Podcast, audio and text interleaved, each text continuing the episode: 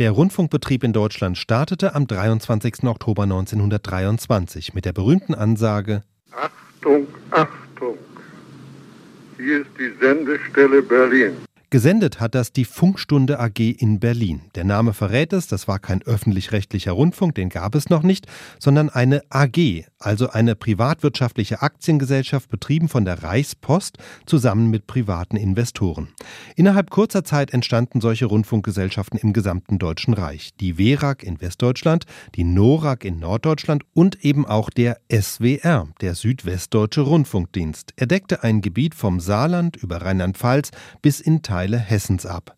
Anfangs wurde drei bis fünf Stunden am Tag gesendet, vor allem Nachrichten und Unterhaltungsmusik, und irgendwann kamen Reportagen dazu, aufgenommen draußen mit dem Mikrofon. Der Pionier im damaligen SWR war Paul Laven. Hier hörten Sie nun, was ein Lokomotivführer sagt und was der Steuermann von dem Main-Schiff sagt. Und das war nun der Beginn einer bestimmten Richtung des aktuellen Funks bei einem Ereignis dabei zu sein und dieses Ereignis zu schildern.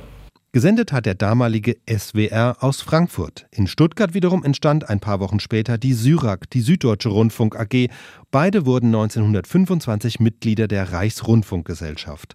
Die Zeit der SWR AG endete mit der Machtübernahme der Nazis. Sie hat die Sender verstaatlicht. Aus der SWR AG wurde der Reichssender Frankfurt, aus der Syrak der Reichssender Stuttgart. Nach dem Zweiten Weltkrieg wurde der Rundfunk neu aufgebaut, aber die Namen kamen wieder. Mit dem Süddeutschen Rundfunk in Stuttgart, der fusionierte 1998 mit dem damaligen Südwestfunk zum Südwestrundfunk. Da war er also wieder der SWR, nur ganz anders als vor 100 Jahren.